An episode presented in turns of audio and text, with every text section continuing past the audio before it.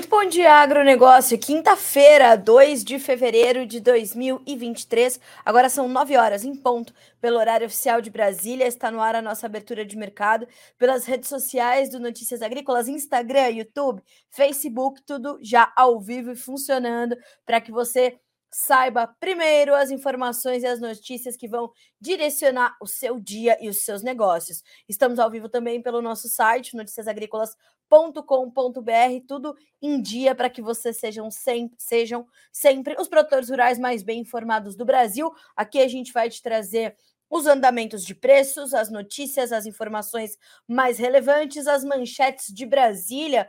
Vamos falar sobre os presidentes de Câmara, de, de Senado, como é que foram essas eleições, não é? Ontem o dia foi quente em Brasília, é o primeiro dia do novo ano legislativo. A gente vai falar sobre isso, vai falar sobre a volta das, das altas da soja na Bolsa de Chicago, vamos falar sobre a gripe aviária nas Américas, que está preocupando bastante, enfim, uma série de manchetes para a gente tratar por aqui, mas Antes da gente começar a nossa abertura de mercado, a gente tem uma notícia triste para o jornalismo brasileiro, uma, uma informação que acabou de chegar, né? Acabou de ser divulgada pela Globo, que foi a morte da jornalista Glória Maria.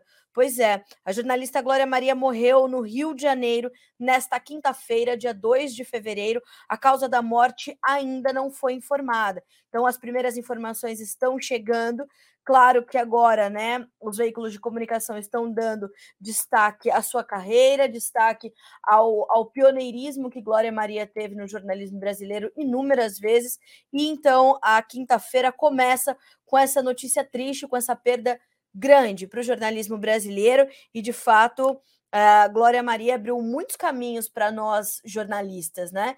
Então, nossas homenagens aqui a esse ícone do jornalismo brasileiro, Glória Maria, que nos deixa uh, neste 2 de fevereiro de 2023. Então, logo tenhamos mais informações, a gente vai atualizando por aqui. Vamos começar na sequência, com o apoio da Cochupé, a maior cooperativa de cafeicultores do mundo, e de Letícia Guimarães pelos bastidores, ajudando a garantir ali a nossa interatividade, a falar sobre os preços das commodities nesta manhã de quinta-feira, dia 2 de janeiro. Vamos para a nossa rodada de preços, como sempre fazemos para dar início aos nossos trabalhos por aqui, e a gente começa com a Bolsa de Chicago, onde os grãos sobem na manhã de hoje. Nós temos a soja com alta de 0,6% para 15 dólares e 28 centos por bushel, o milho 6 dólares e 82, subindo 0,2%, o trigo 7 dólares e 67, tem alta de 1,05%. Entre os derivados de soja, nós temos neste momento uma alta de 0,6% para o farelo de soja, com 487 dólares e 80 centos por tonelada curta, e o óleo de soja com alta de 0,3% agora para 60 centos, mais 94 por libra. Já já a gente vai falar um pouquinho mais sobre o mercado do óleo, que ontem despencou e ajudou a puxar a soja que terminou o dia também com baixas agressivas, e hoje estão todo mundo voltando a subir, todo mundo voltando a tomar fôlego, né? Vamos ter atenção a isso. Na Bolsa de Nova York, altas mais altas para o café, 1,3% de ganho, 1 dólar e 78 mais 25 por libra peso. O açúcar, 21 centos mais 62 por libra e alta de 1,2%. O algodão sobe 0,2% para 85 centos mais 74 por libra peso. O petróleo no WTI, 76 dólares e 24 centos por barril, com uma baixa de 0,3% agora.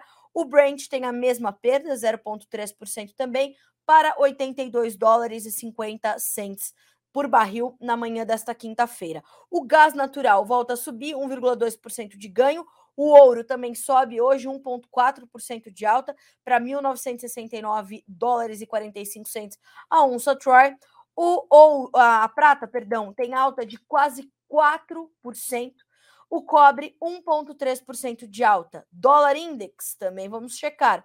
Temos ali o dólar index caindo um pouquinho, 0,1% na manhã de 2 de fevereiro para 100.895 pontos. Então a gente tem esse quadro para as commodities, para o dólar index, são essas as informações, são esses números que chegam na manhã desta quinta-feira para trazer para vocês o panorama inicial né, do, do, do mercado, para trazer essa esse retrato primeiro das cotações. E aí a gente vai na sequência, então, te detalhando um pouco mais dos mercados e tudo mais.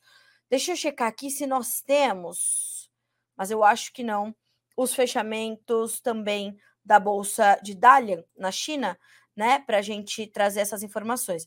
Pessoal, enquanto estamos nós aqui conversando, trazendo esses preços iniciais e tudo mais, vá mandando para nós as suas perguntas, vá mandando para nós os seus questionamentos, as suas opiniões sobre quais mercados você precisa saber mais. A gente quer te ouvir, vá mandando tudo por aqui, que a Letícia está cuidando ali de receber esses comentários, receber essas perguntas, e aí a gente vai na sequência te trazendo mais detalhes sobre isso, tá certo? Bom, vamos também ter as informações. Deixa eu ver se eu, se eu conseguir aqui as informações. Temos o fechamento, sim, da Bolsa de Dalian pelo levantamento da Agriinvest Commodities. O farelo recuando, o óleo de soja também caindo de forma expressiva, o milho subindo lá no mercado futuro chinês e o suíno vivo em baixa no encerramento dos negócios desta quinta-feira. Veja só o resumo de Eduardo Vanin, analista da Agriinvest, para este primeiro momento dos, dos mercados na quinta-feira. Bolsas em alta no Ocidente, ainda refletindo o comunicado do Federal Reserve de ontem, que teve ali uma mudancinha no, na taxa de juros, China em queda, petróleo e commodities de lado, o ouro em forte alta, o Federal Reserve subiu os juros em 0,25% ontem, mas sem dizer, sem sinalizar se vai subir mais a sua taxa básica. Os integrantes foram muito menos hawkish em relação a dezembro, investidores entenderam que há uma possibilidade cada vez maior de uma taxa terminal abaixo de 5%. No FedWatch, que é aquele observatório do Federal Reserve, os investidores estão apostando em mais uma alta de 0,25% em março ou maio, e o primeiro corte podendo acontecer em novembro ou dezembro para os juros norte-americanos. Então vamos entender, vamos saber né, quais são ali as movimentações, o que podemos esperar do Banco Central norte-americano e aí vamos na sequência saber quais serão os impactos disso para as commodities, para os índices acionários e tudo mais. Bom, a gente vai é, agora começar a desdobrar os preços, né? É, e também as informações, as notícias, porque é, as manchetes vão sempre, como eu sempre tento trazer aqui para vocês, né? Elas vão se interligando para trazer ali um, para pelo menos tentar trazer um cenário mais completo, né? Um cenário mais é, é, trazendo ali todas essas essas informações que se conectam.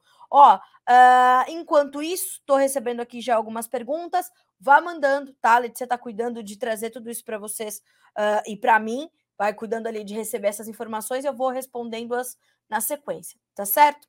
Bom, Vamos lá, fizemos a nossa rodada de preços. Vamos começar então com as nossas manchetes. E a gente começa falando sobre, claro, a reeleição dos presidentes no Congresso Nacional. Então, o Senado Federal reelegeu Rodrigo Pacheco, do PSD de Minas Gerais, como seu presidente nesta quarta-feira, primeiro dia do ano legislativo novo. O senador recebeu 49 votos, derrotando Rogério Marinho, da oposição, do PL do PL do Rio Grande do Norte, que recebeu 32 votos. A candidatura de Pacheco, é sabida, recebeu o apoio do presidente Lula, além de outros seis partidos: o PSD, o MDB, o PT, o PSB, o PDT e a rede. Já a candidatura de Rogério Marinho contou com uma base formada da oposição, com os partidos PL, PP e republicanos, além do próprio Marinho ter recebido votos de parlamentares de partidos que apoiaram Rodrigo Pacheco.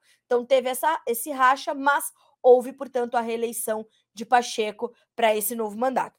Com uh, olhando né, para a Câmara dos Deputados, houve também a reeleição. Lá já era alguma coisa mais certa, mais esperada. Arthur Lira foi eleito com 464 votos. Lira, que é do PP de Alagoas. E ele foi reconduzido, então, para mais um, um, mandato no biênio 2023-24 e uh, foram eleitos também ali os demais membros das mesas diretoras e os suplentes. Lira foi uh, apoiado por um único bloco parlamentar, reunindo 20 partidos, incluindo duas federações. Ele obteve a maior votação absoluta de um candidato à presidência da Câmara dos Deputados, considerados nos últimos os registros dos 50 anos de Câmara. Então, Arthur Lira se reelege já com essa, com essa, né, carregando essa bagagem aí de ter esse apoio considerável nesse chamado blocão de 20 partidos. Agora a gente precisa saber quais serão as trajetórias adotadas por ambos e como será num governo que também está mais alinhado agora a, a, uma, a uma situação completamente diferente da dos últimos quatro anos no governo federal, no poder executivo. Vamos entender a partir daqui como ficam então as novas decisões no poder legislativo. Na sequência, a gente vai falar então sobre a nossa taxa de juros aqui no Brasil. Ontem, o Banco Central resolveu trazer a manutenção, como também era esperado pelo mercado, da taxa básica de juros, a Selic, em 13,75%. Na primeira reunião do Copom, o Comitê de Política Monetária do Banco Central, nós tivemos então essa manutenção e uh, o Banco Central, em seu comunicado, ainda ressaltou que a incerteza fiscal e a deterioração nas expectativas elevam o custo para que a autoridade monetária atinja suas metas. Abre aspas para o comunicado do Comitê de Política Monetária do Banco Central.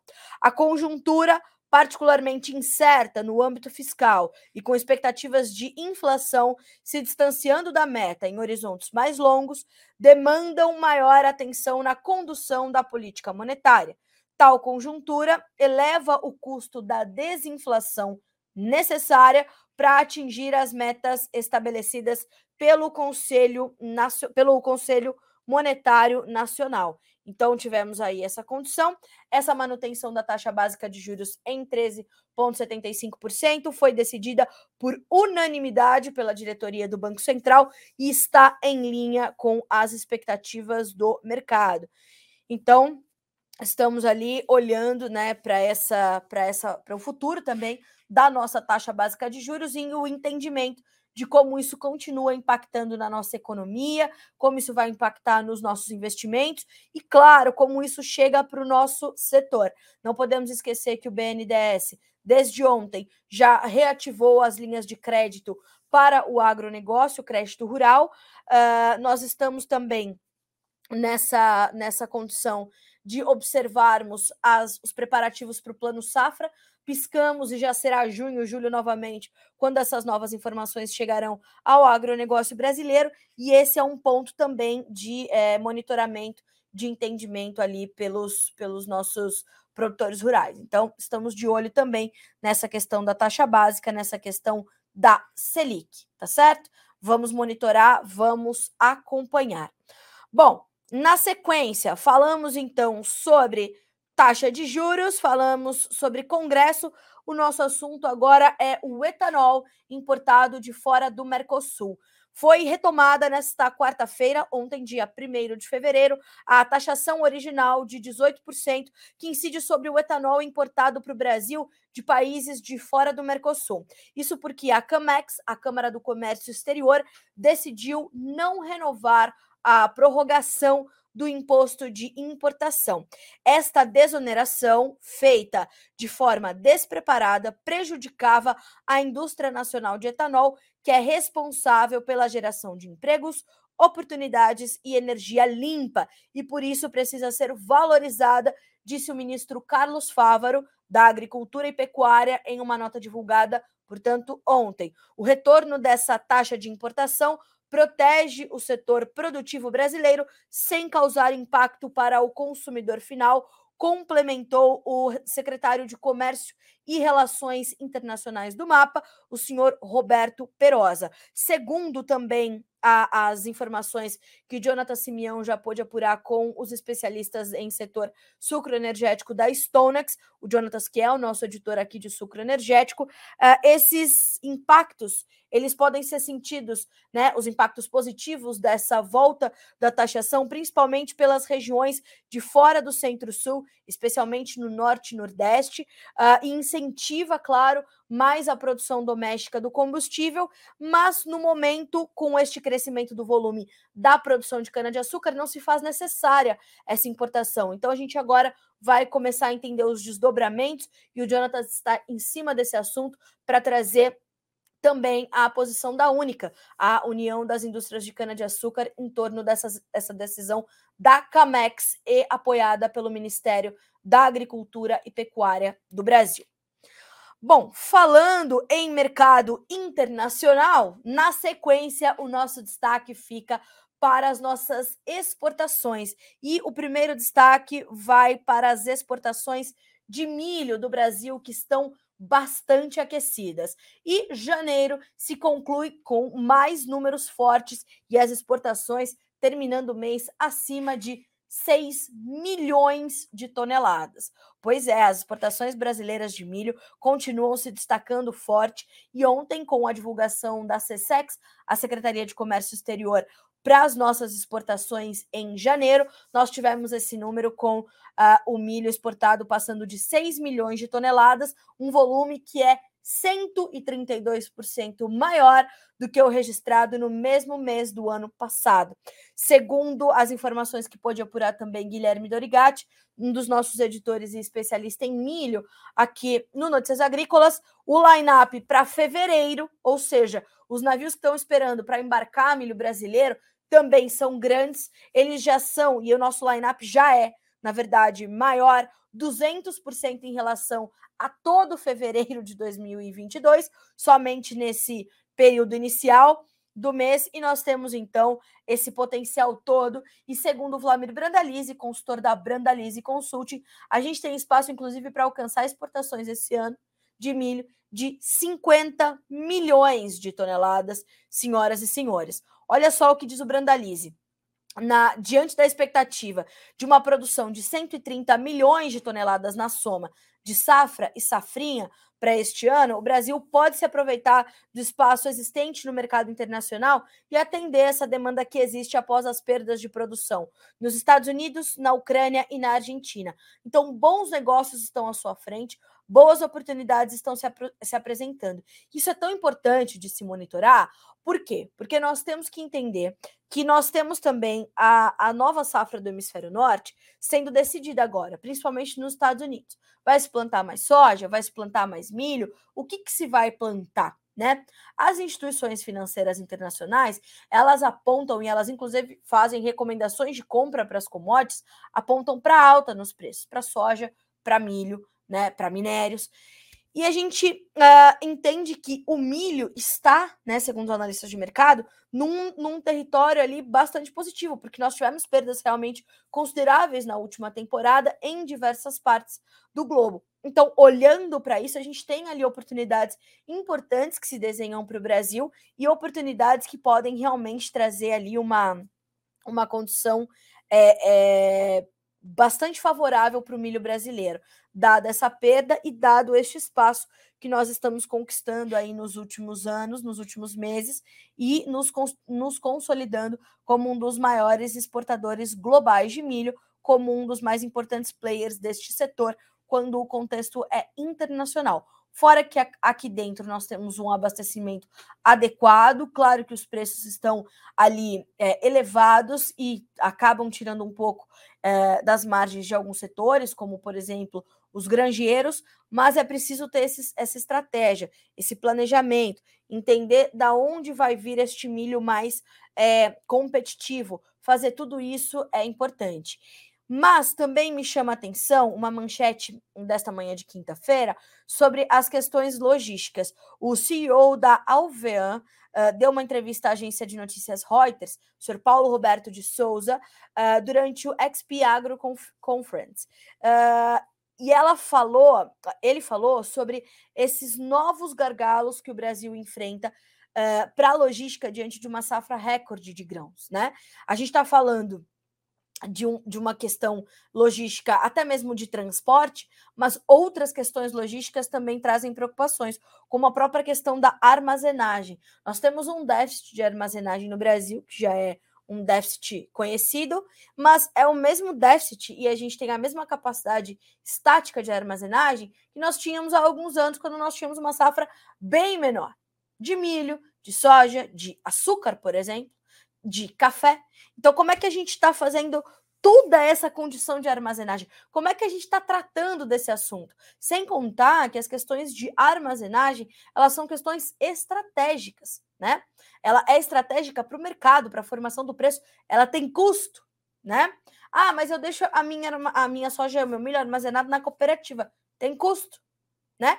Então, como é que o produtor está se, se, é, é, se programando diante disso? Então, esta matéria da Reuters, sugiro a leitura, muito boa. O presidente da Trading Global, líder em açúcar, afirmou que neste momento estamos entrando em um gargalo logístico novamente por uma questão positiva. O Brasil deve fazer uma safra ainda maior mais açucareira e o mundo está precisando de açúcar. Os estoques mundiais estão baixos e isso demanda mais do Brasil. O Brasil vai, vai colher mais grãos na safra de verão 22-23 do que sua capacidade total de armazenagem, e isso também é uma preocupação.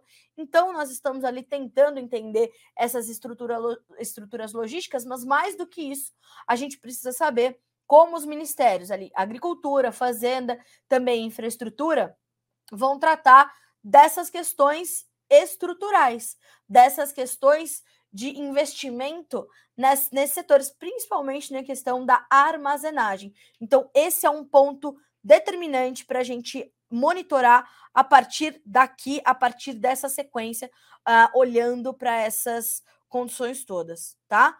Uh, então, seguimos por aqui, trazemos essa, essas informações todas ali na sequência, tá certo? Bom, uh, na sequência a gente vai falar ainda das, no das nossas exportações, mas dessa vez das exportações de carne bovina, que também se destacaram no balanço da CSEX em janeiro. Estou abrindo aqui os números para dividir com vocês, mas. Uh, peraí, que abri aqui a janelinha errada. Agora sim, volume exportado de carne bovina em janeiro registrou um avanço de 16% frente ao mesmo período do ano passado.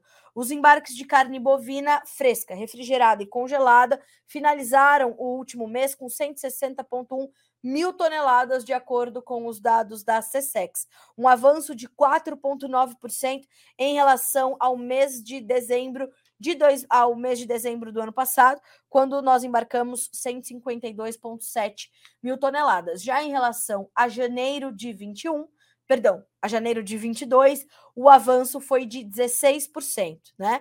Então temos ali essas, essas, essas boas notícias também vindas para as nossas exportações de carne bovina.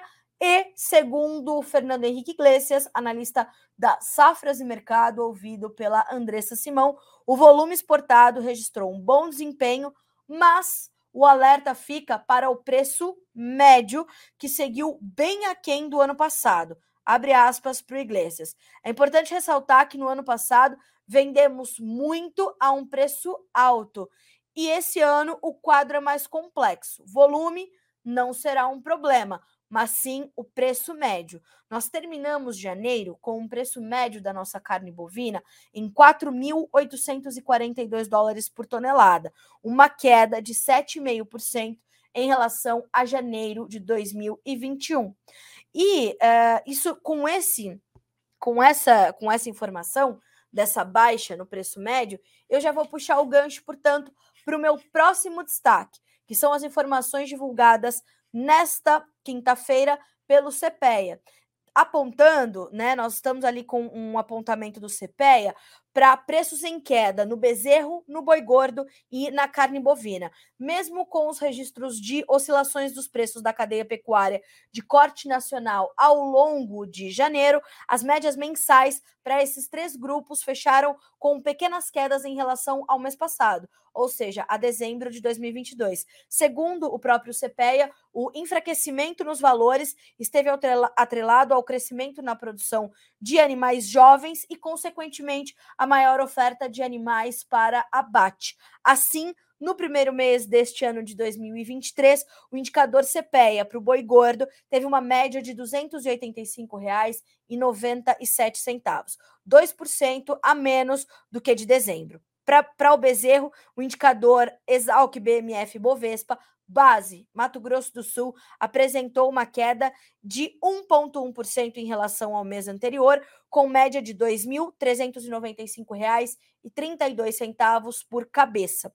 Já em relação à carne negociada no atacado, na Grande São Paulo, a carcaça casada do boi foi comercializada em média a R$ 18,93 por quilo em janeiro, 2,8% menor em relação a dezembro de 2022. Então, baixas sendo registradas pelo CPEA para boi gordo, bezerro e carne bovina, o que sinaliza essa pressão que continua sobre o mercado pecuário brasileiro.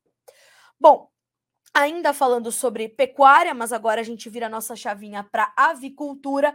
Os nossos alertas continuam todos sobre as questões da gripe aviária. Pois é, há uma preocupação grande em cima desse assunto, há uma preocupação crescente, porque já há uma lista extensa de países nas Américas que registram casos de gripe aviária. Os números se proliferam muito rapidamente e a última notícia é justamente aqui vinda da América do Sul, o destaque se dá para o Equador. A gente vai falar sobre isso, uh, inclusive já já vou também trazer algumas algumas atualizações feitas pela Letícia Guimarães, mas no Equador, mais de 2 milhões de aves serão uh, vacinadas contra a gripe aviária numa primeira fase de imunidade. Uma aliança empresarial mexicano-equatoriana é autorizada a importar vacinas contra esta zoonose. Três empresas aguardam validação e a vacinação começa em dois meses. A seleção foi feita após a empresa apresentar as fichas técnicas das, das vacinas disponíveis contra a gripe aviária e que já foram implementadas em outros países onde existe a doença. Para esse fim, a Agência de Regulação e Controle Fitossanitário e Zoossanitário fez uma chamada aberta em 23 de janeiro de 2023 para essa, uh, essa vacinação de 2 milhões de aves. Olha só, eu pedi para a Letícia levantar para nós é, aonde é que estão os casos de gripe aviária nas Américas. A Letícia trouxe esse balanço para nós e a gente vai falar uh, sobre uma lista de países com gripe aviária atualizada pela Organização Pan-Americana de Saúde em 18 de janeiro e apenas o Equador que entrou é, por último na lista, né? E alguns outros países que já estavam em surto também. Então, são surtos, é uma epidemia de gripe aviária e é realmente bastante sério, tá? Então, veja só o balanço que a Letícia fez para nós: América do Norte, Canadá, Estados Unidos e México, em todo canto. América Central, Costa Rica, Honduras e Panamá.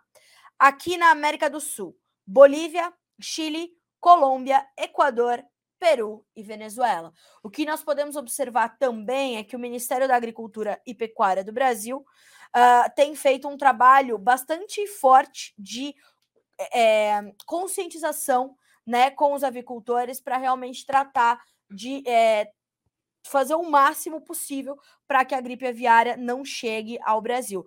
Inclusive, nessa terça-feira, dia nessa terça-feira? Foi? Não, na segunda-feira, uma notícia do mapa dizia o seguinte: nós trouxemos aqui no Notícias Agrícolas.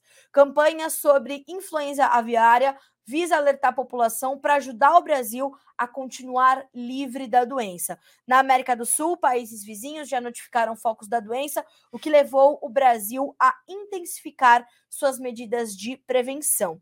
A, a o cunho da campanha do Ministério da Agricultura é assim, né? Influenza aviária, aqui não. Apesar de ser exótica em território nacional, a influenza aviária de alta patogenicidade tem preocupado o mundo por ser uma doença viral altamente contagiosa e fatal, que afeta aves domésticas e silvestres com graves consequências ao comércio internacional de produtos avícolas, a IAAP, a sigla para esta doença, também pode ser transmitida para humanos, no entanto, não é uma doença, isso é importante, tá? Quando perguntarem a vocês, vocês podem dizer com segurança.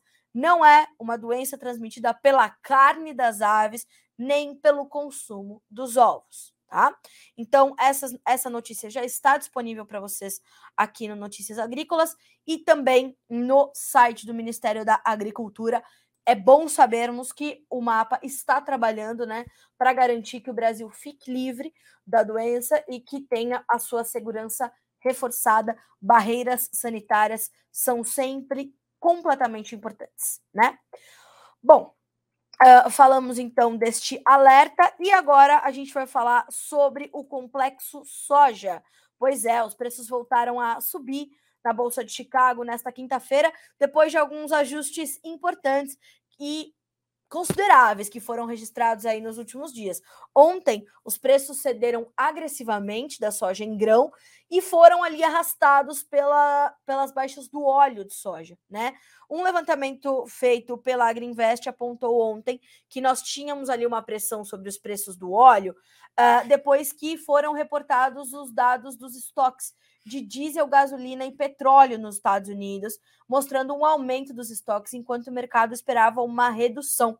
E neste né, nessa, nesse quadro, os futuros do óleo foram agressivamente pressionados, caíram acompanhando baixas no, no diesel que eram próximas de 4%, e, claro, se contaminaram ali as baixas por todo o complexo. No entanto, nessa quinta-feira, o que a gente pode observar é uma volta dos olhos do mercado para os seus próprios fundamentos, para os fundamentos do grão, em especial a condição do clima na América do Sul.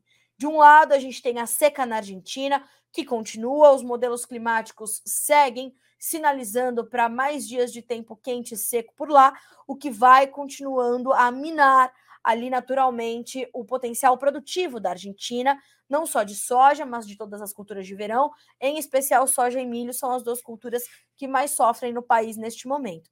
No domingo, nós já começamos a trazer as notícias do Crop Tour Argentina 2023, Grupo Laboro e Notícias Agrícolas. Nosso diretor, Daniel Olive, está de passagem marcada com o seu Ginaldo Souza para a Argentina no sábado, então já embarcam no dia 4 de fevereiro para começar a nos trazer informações em loco do que é possível registrar ali para a safra 22-23 dos nossos irmãos. Então vamos acompanhar. No outro lado, o que nós temos é uma seca também ali para o sul do Brasil, né, é, que continua também preocupando, bem como o excesso de chuvas no Brasil do centro-norte, onde as colheitas ainda caminham lentamente, na dificuldade de ganhar ritmo, de ganhar fôlego, porque chove demais. E nisso também se perde um pouco de produtividade e tudo mais, mas sem tirar muito da perspectiva de uma safra recorde que vem se configurando para o Brasil. Mas a lentidão da colheita faz com que se haja um atraso, naturalmente, na chegada dessa nova oferta, e nós temos ainda uma, né, uma, uma, uma oferta restrita, né? Então a gente já tem um line-up crescendo nos portos. A gente tem, aliás, vou pegar aqui o nosso line-up uh, de soja para fevereiro num levantamento da Royal Rural, do meu amigo Ronaldo Fernandes. Vamos baixar aqui e trazer esse número. E aí a gente já tem uma fila considerável de navios esperando para embarcar a soja brasileira, que demora a chegar por conta desse atraso na colheita. Então, o nosso line-up de soja para fevereiro já está, já, já está atualizado ontem em 8 milhões 775 mil 450 toneladas. É um colosso. Só que a gente está nessa dificuldade, né? Tá nessa, nessa condição. Santos se destaca, aí na sequência a gente tem ali alguns portos, né, como Barcarena, Paranaguá, Itaqui, Itacoatiara, Santarém.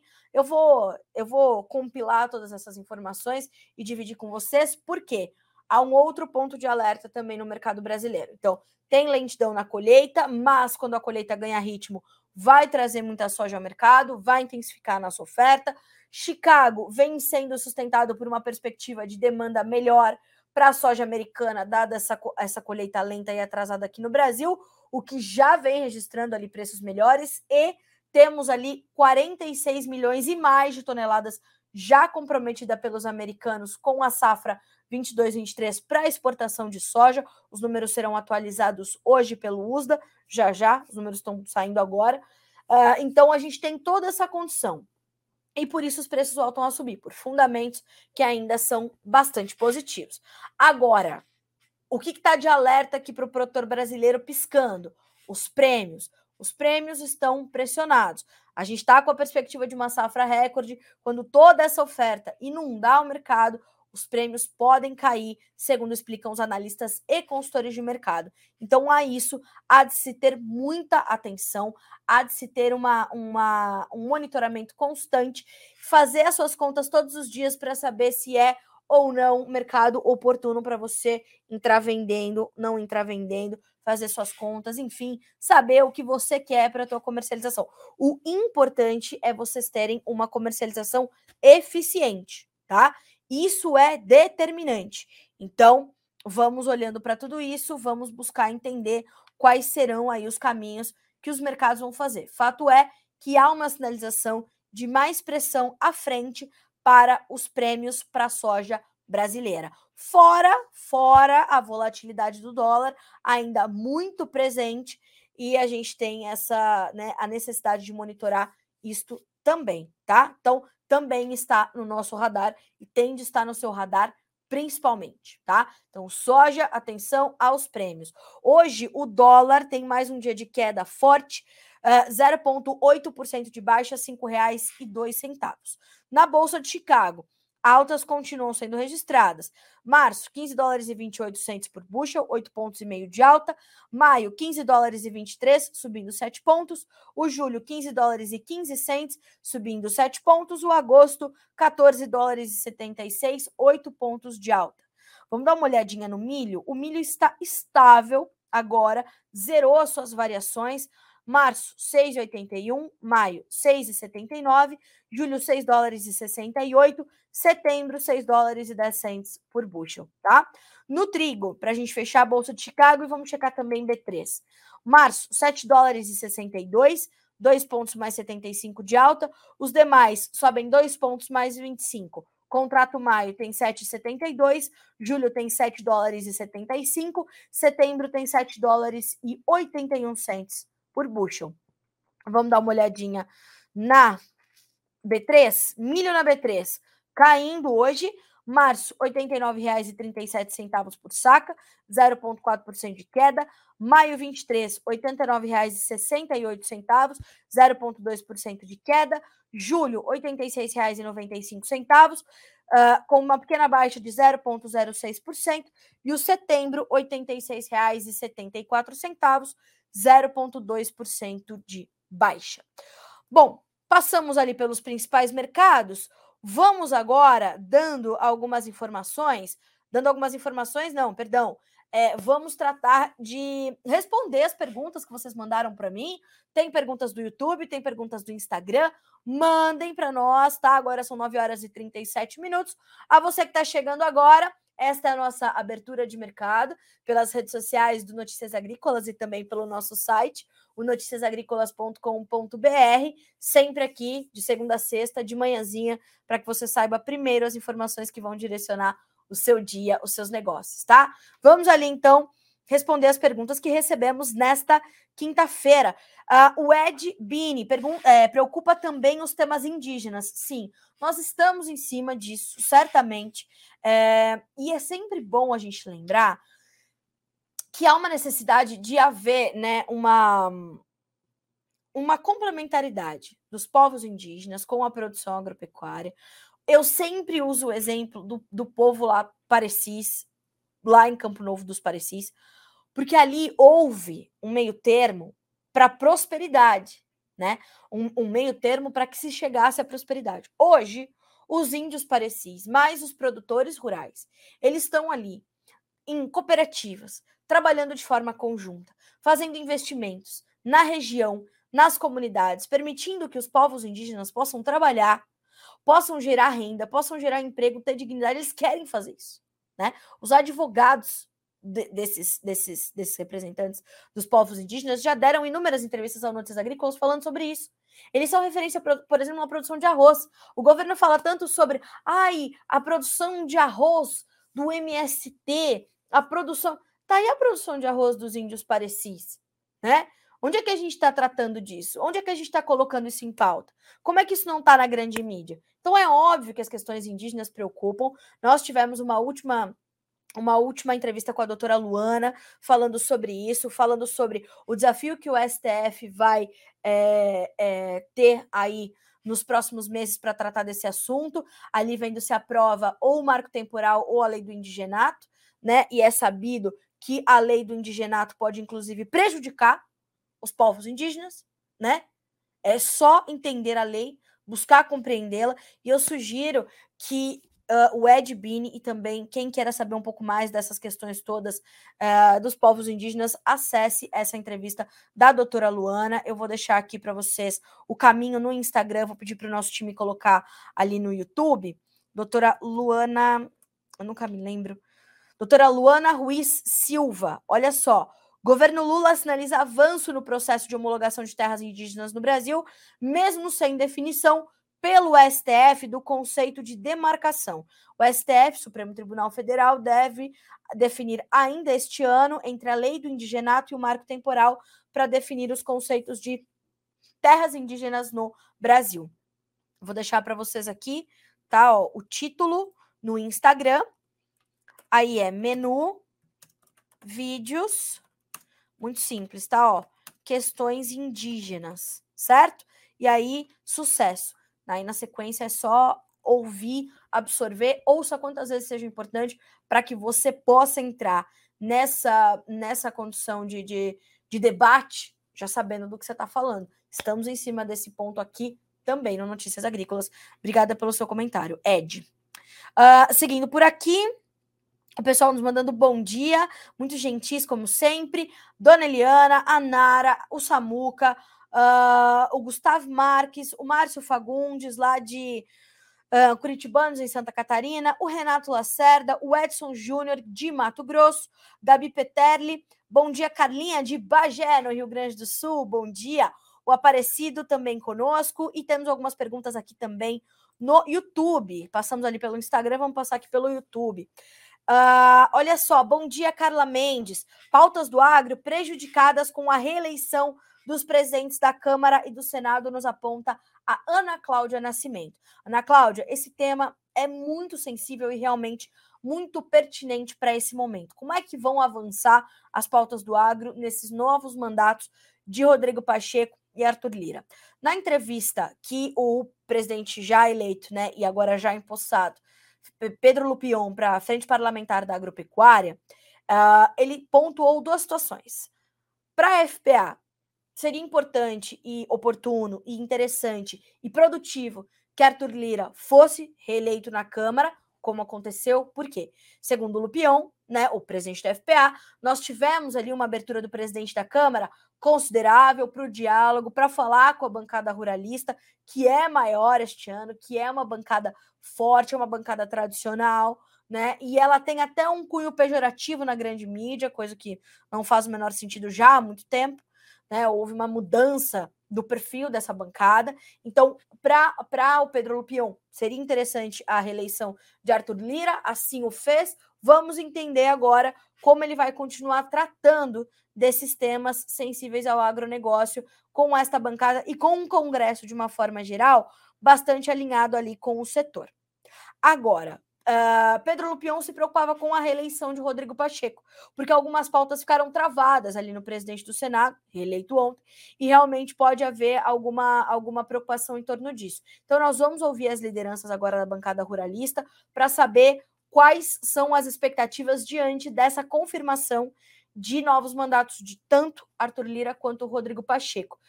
Rodrigo Pacheco teve a, a, o apoio da, da a sua candidatura teve o apoio de Lula teve o apoio de, um, de uma série de partidos ali que não são os mais, né, os mais com, compreensivos ao, ao, aos temas, ao setor, então a gente pode ter ali algumas, algumas intempéries à frente. Vamos saber como a bancada do Senado, que também tem representantes né, ali firmes e que conhecem o setor, apoiados pelo setor, como Tereza Cristina, Luiz Carlos Reis, Hamilton Mourão, né?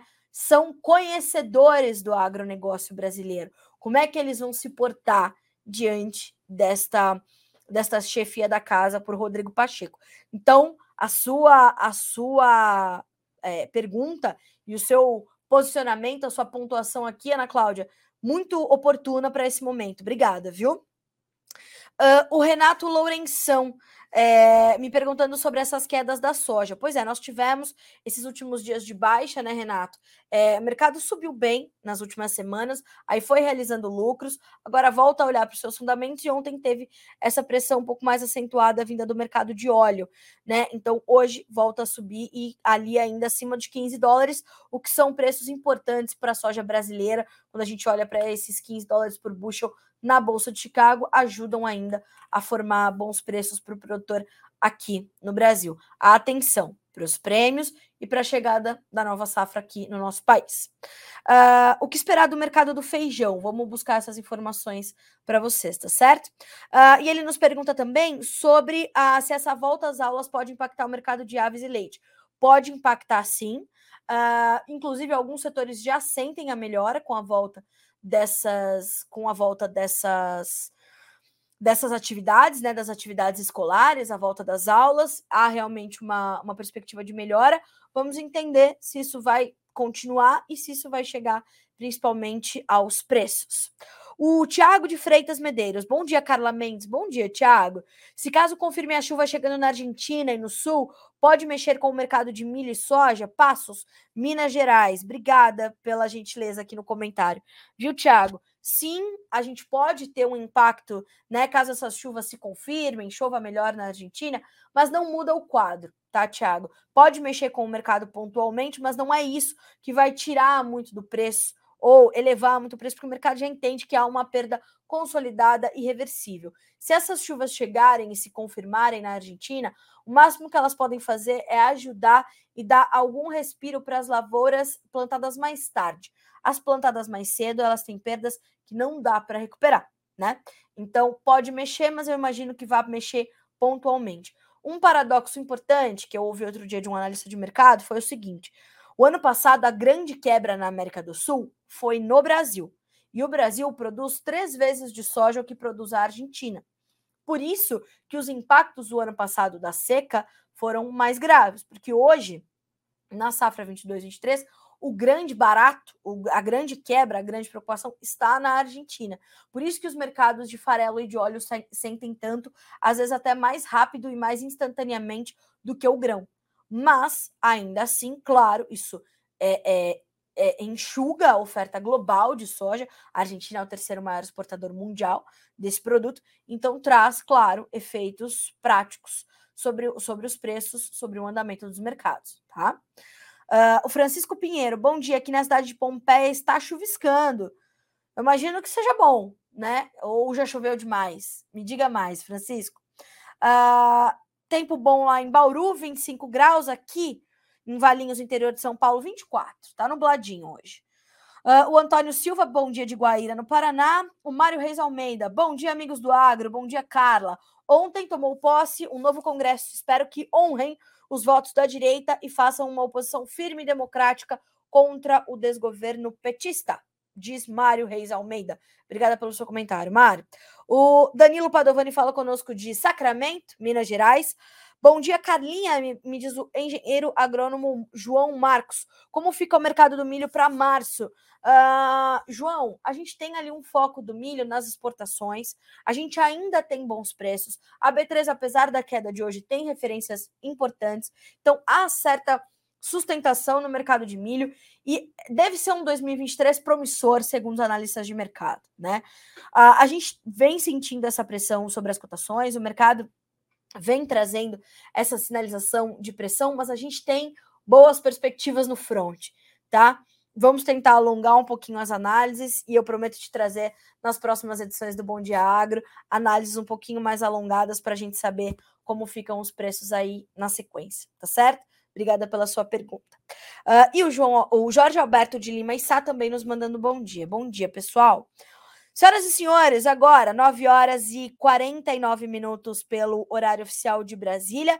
Estamos aqui finalizando a nossa edição é, desta quinta-feira, dia 2 do 2 de 2023, do Bom Dia Agronegócio, pelas nossas redes sociais, também pelo nosso, pelo nosso site o noticiasagricolas.com.br, tudo para que vocês sejam sempre os produtores rurais mais bem informados do Brasil.